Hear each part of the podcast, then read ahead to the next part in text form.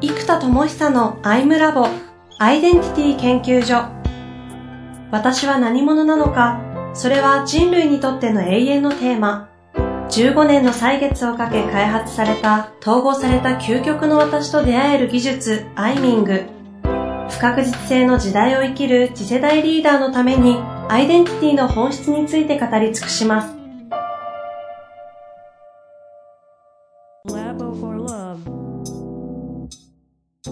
こんにちは、遠藤和樹です。生田智久のアイムラボアイデンティティ研究所。生田さんよろしくお願いいたします。はい、よろしくお願いいたします。さて、今日も早速、もう、もう収録ですね、みたいな話をしてたところだったんですけど。そうですね、早いですね。早いですよね。まあ、そんな中で、いかがですか？この1ヶ月ちょっと経ってないぐらいかな？そうですね、えー、っと、まずこう、アイデンティティってベースでいくとですね、うんやっぱこう、ウィズダムアーティストって名付けたのがやっぱり、やっぱ劇的ないろんな意思決定とか自分のアウトプットに対しての変化がですね、やっぱ劇的ですね。うんうん。で、まず何が劇的かっていうと、これ、前もお話ししましたけど、要は、発明家時代は理論、技術、道具が、例えば、ダサかろうが、デザインされてなかろうが、それでいいんですよ。うんうん。でも、ウィズダムアーティストは、それがインパクトを持つアートのレベルになってる必要があると。作品であるレベルで、えー作ろうと。うん。いうのが、もうウィズダムアーティストっていう自分の自己権限。まあ、自己権限ってのは完璧な自己一致を持った、これこそが私の化身であるっていう商品や、うんまあ、広告もそうだし、ホームページもそうだしっていう風になってるのが、いわゆるこう自己が権限していく。だからまさに自分の化身、これは私だって思えるような、まさにこれ俺っぽいよねって、まさにこの会社っぽいよねっていう、クオリティとかこだわりとかその作品の出し方というか、うんうん。これがやっぱりこう、英知をアートしてるという、非常に行々しいことを言っているにもかかわらず、いや、確かにそう言えるよねっていう基準で、まあ少なくとも自分が思えるもの。はいはい。で、これって結局、えっ、と、次のフェーズが、ウィズダムアーティストで変わったのが、いわマーケティングの感覚なんですよ。うん。今まで発明家引きこもってりゃいいですと。でも、ウィズダムアートは、アートとして作品を世に発表するということなんですよね。で、この、出てくるものが、できる限りあらゆるものがアート性があるようにしたいんです。うんうんで、えーで、マーケティングで言うと、一番わかりやすいというか、今の時代必要なのって実は、もう今、Google ディスプレイ広告とか、えっ、と、Facebook の OGP とか、結局あれなんですよ、バナー1枚なんですよ。だこのバナーっていう概念が昔はなんかバナーだったじゃないですか。うん。はいはなんていうのかな。でも OGP っていう発想になって Facebook とかで、だんだんバナーからテレビのタイトルみたいないなるほどね。感じになってったわけですよ。だから、ちょっとこうバナーみたいなものから、テレビのタイトルっぽくなったり、ポスターっぽくよりなっていった？で、えーっと、まず、この、一番遠いのが僕の理論とかマニアックなところで、それが技術になったらメタマーが提供できるし、道具だったらツールができるしと。だから、それでも、まだ遠いわけですよ。はいこれやってることは。うんうん。なので、ユーザーに最も近い入り口って何なんだっていうと、まあ OGP と Google ディスプレイ広告の、あの、画像なわけなので、まず、ここをアートにしようと。うんうん。で、この画像が、まあイメージなんですけど、はいはいはえーあのーなんかニューヨーク近代美術館とかあるじゃないですか。なんかああいうところに、もしかしてまかり間違って貼ってあってもバレないっていうぐらいの い。おおなるほどね。世界観あで、もうそれ自体が、うちの思想そのものであり、コンセプトそのものであり、ただ、ただ木をてらったものではなくって、英知がアート化されてなきゃいけないんで、アート性が高くても英知じゃなきゃダメなんですよ。うん。うん。なので、この自分の知恵を、そして周りの人たちの英知を結集させた、この、えー一枚のアートって何なんだということを、えっ、と、突き詰めて、えーそれがですね、ちょうど、えっ、と、先週かな？先週末ぐらいに一回完成したので、はいはい。あの、おそらくこれが放映されてる時には、それがもう OGP とかディスプレイ広告で出てるはずですね。なるほど。え、うん、そっか。これあれだな。わ私見てないですよね、多分ね。見てないですね。あ、見てないんだ。いや、いいです、いいですよ。今日は収録ですので、ちょっと我慢しますけども。うん。っていう中で、それがまず入りとしてそこの OGP とかの、そうです、そうです。なんだ、アート化したレベルでそうです。やろうと。えー何をアート化すべきかっていう、こう、英知とは何かっていう定義もあるんですけど、はい。これ僕の定義で言うと、英知とは知恵を生む知恵であるというのがまず定義なんですね。僕の。つまり知恵を持ってる人って賢いしすごいじゃないですか。でも英知っていうのは知恵を生み出す知恵を持ってる人たちで、それがあれば、だから人類っていうのは知恵を作ってきたことが人類が人類たらしめてるわけですよ。この言葉を発明するとか、あの、インターネット発明するとか、蒸気機関発明するっていう。でも、これって誰かが発明した知恵を作ったから世の中に広がってるんですけど。知恵を埋める人たちが今までは天才とされてたわけですよ。だけども、知恵を生む知恵というものが人類の英知の根源であり、その英知を持ってる人たちが知恵を生み出してから世の中に知識になって広がったわけですよ。だから知識になるのは誰かが作った知恵は、受け手からすると知識。あうんで、その知恵を生み出した人たちは、今までは俗人的天才性になってたので、はいはいはい。ここが実は、えーっと、構造化できれば英知であると言えるなと。じゃあ、知恵を生む知恵というのが抽象的に考えるとそういうことなんだだけれども、うんうんうんうん。じゃあそれってもっと具体で言うと知恵を生む知恵とは何か？なんだ？え いや、し、さらっと話してますけど、とんでもない話してますね。でもこれもすっごいシンプルに考えるとずっと僕が言ってる結局問答なんですよ。問いなんですよ、問い。ああ。適切な問いによって思考が動き、思考によって知恵が出てくるじゃないですか。実はこの問いなんですね。だから僕が作るアートは問いのアートである必要があるんですよ。あで、アートって一定レベル問いかけがあるんですよね、これ比喩として。あ。はいはい。そのアートを見て人生を考えさせられるとか、アートを通じて自分のあり方が問われるとか。アートを通じて何かしらか人生の問いかけがあったりする。これは本当の芸術の世界で。確かに確かで、僕なんか勝手に、うわ、この絵のクオリティやべえなとか感動すると、うわ、俺もこういう仕事やってんのかな とかなんか思うわけですに。よ。うんうんこの基準で仕事しなきゃダメだよなとか思うので、実は本当の芸術でも、あの、抽象的な比喩って意味で言うと問いかけがあるんですけど、うん。うん。僕はもうちょっと直線的に問いがアート化されてるっていう状態。なので、この問いアートを通じて、人々が問いを持っていく。そしてその問いによって自分なりの答えにたどり着いていく。この問いアートを OGP にしていく。と、えーっと、答えがみんなに伝わるんじゃなくて問いが伝わっていくわけですよ。はいはいはだから結構有名なのが、そのね、あのーゴーギャンの何者としてどこへ向かうのかみたいなのあるじゃないですか。何者としてどこへ行くのか。とか、私たちはどこから来てみたいな長いタイトルあるじゃないですか。うんうんうん あれとか、えーっと、あと、あのー生きるべきか死ぬべきか、それが問題だ、みたいなやつとか、うん。うーんそういうなんかこう、問い自体が格言のように残ってるパターンっていうのが何個かあるんですよ。はいはいはい。でも、格言って普通言い切ってるので、知恵になっちゃってるんですよ、すでに。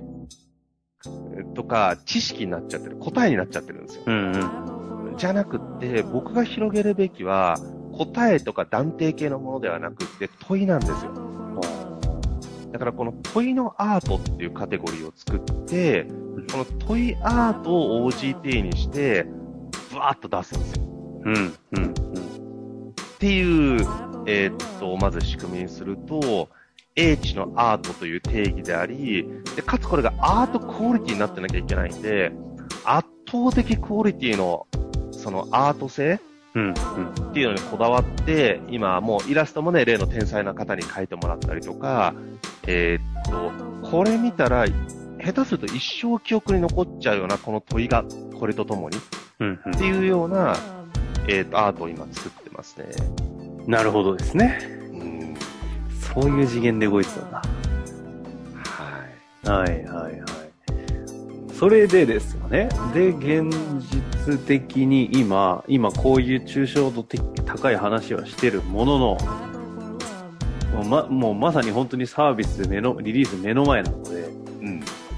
その発想からの超具現化されたものが今、結集し始めてると思うんですけども、そうですね。えっと、まあ、本当にこう分かりやすくいくと、ね、その OGP から、まあこれいろんな流れありますね。メルマガ通るとか LINE ステップみたいな流れとか、まあ、2B だったら ebook ダウンロードからのセールス。うん、で、まあ、一般的にはセールス電話ですけど、僕はそれ好きじゃない。こっちも嫌だし、こっちもめんどくさい から、セールス電話嫌いなので、僕が。なんでもう、ebook ダウンロードからやるとしたら E メールで体験会お知らせとか、要は、その OGP が刺さりましたっていう状態から、マーケティングフローが必要になるじゃないですか。で、ここで、えーっと、まあ、いくつかもちろんフローはあるんですけど、一個わかりやすいのは、こう、えーっと、ティザーとかって言うんですけど、こう、うんえー何か起こるぞ感のある、えーホームページ、ランディングページですね。で、今このジニアムってサービスに集中させてるので、えーここのティザーページに来て、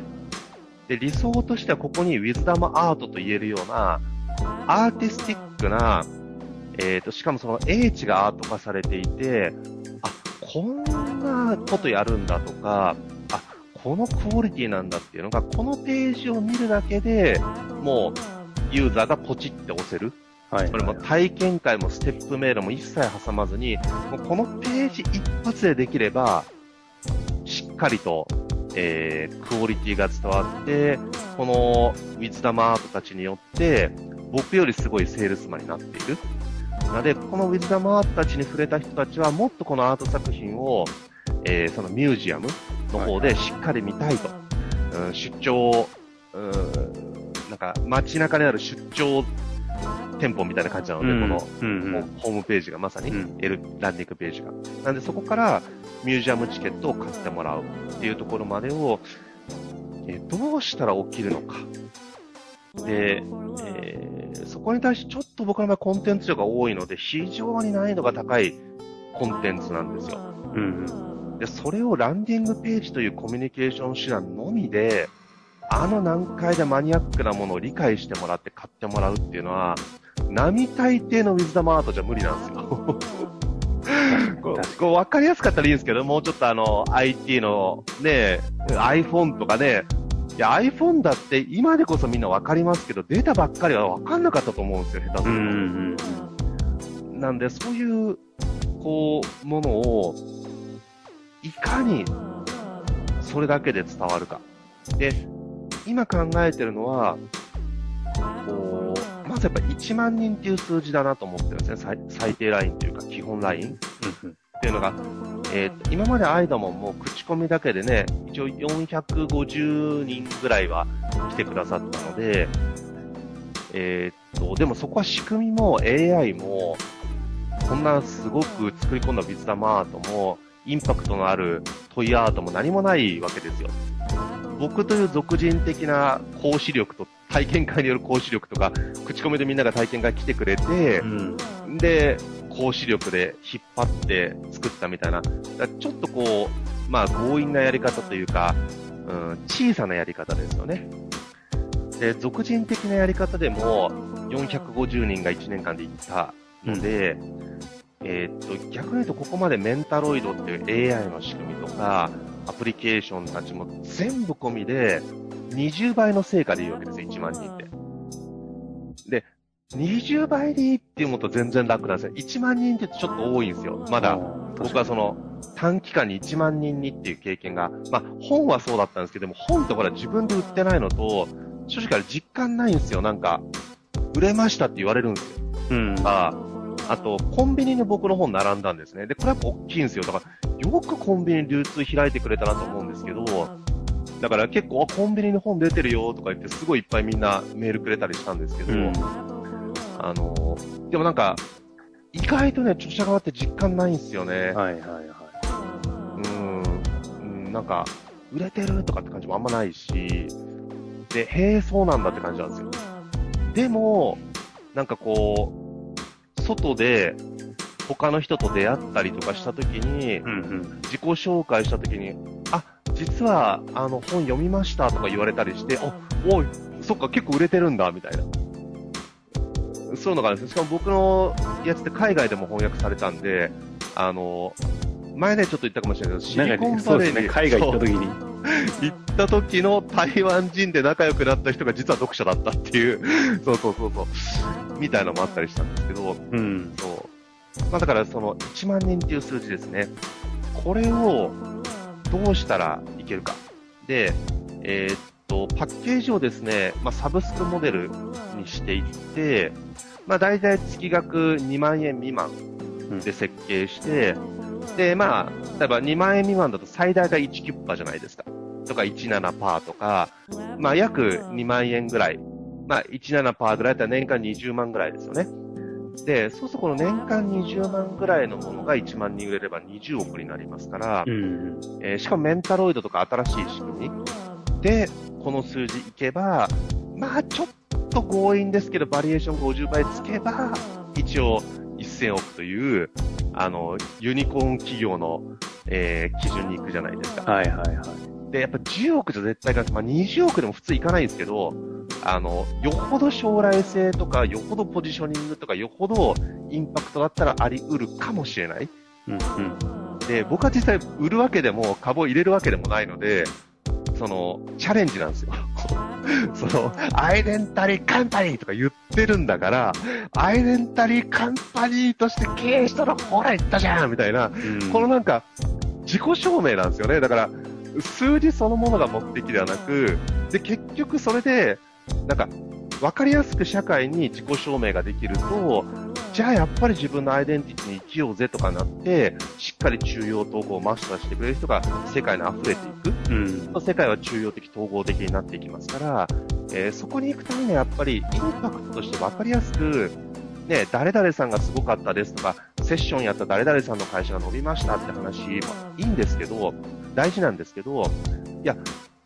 伸ばせるし、だから自分で適応したら、ほら、自分はここまで行ったけどねっていう、やっぱ圧倒的体現力だと思うんですよ、本当に。自己証明、体現ね。体現者誰か、だから自己権限って言ってますけど、アイデンタリーカンパニーっていう思想や技術、能力があるのであれば、自己権限して権限させた時にやっぱりそのサイズに行ってないと、それはやっぱり権限できないってことになっちゃうんですよね。うんうんうん。やっぱ自己権限されてるものこそが圧倒的にこのアイデンタリーって発想で言うと自己一致なんですよ。うんうんだから僕実は今アイデンタリーカンパニーも、あの、やってるんですけど、まだアイデンタリーカンパニー語るには戦略レベルだったりするので、アウトプットがないので、やっぱ説得力低いんですよ。でも、例えばね、こういう研修とかの業界ですごい会議っていうのがすごく広がりましたけど、あれやっぱりね、大橋善太郎さんがこう、アメリカで上場させた。で、その会議のやり方が日本と全然違うんだと。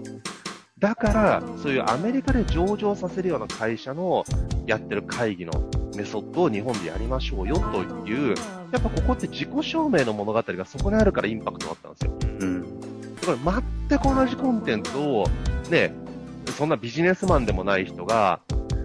なんか、パッとやって、経営会議に入れましょうって言われても、同じコンテンツでもやっぱり絶対いかないと思うんですよ。なるほやっぱり自分が権限してる領域こそが圧倒的強みなんです。なんかこの、この当たり前のことをもう一度、もう一度、なんか、もう一度ここに立ち戻っていただくと皆さんも感覚すっごい変わると思うんですよ。自己権限。ということですね。まあ、その自己権限、まあ、でも自己証明って言葉もありましたけど、そのもとにアイデンタリーカンパニーをまさに自分が自己、実現する、体現する。そうですね。で、じゃあっていう話をね、次回あたり、まそうですね。具体的な話があ、さらに詳細に行きたいと思いもう多分本当にこの話放送の時にはリリースされてるだろう。うんその体現のアウトプットについてちょっとだけね、次回お話しできればはい。と思っておりますので、よろしくお願いいたします。はい、ありがとうございます。ではまた次回皆さんによろしくお願いしあます。りがとうございました。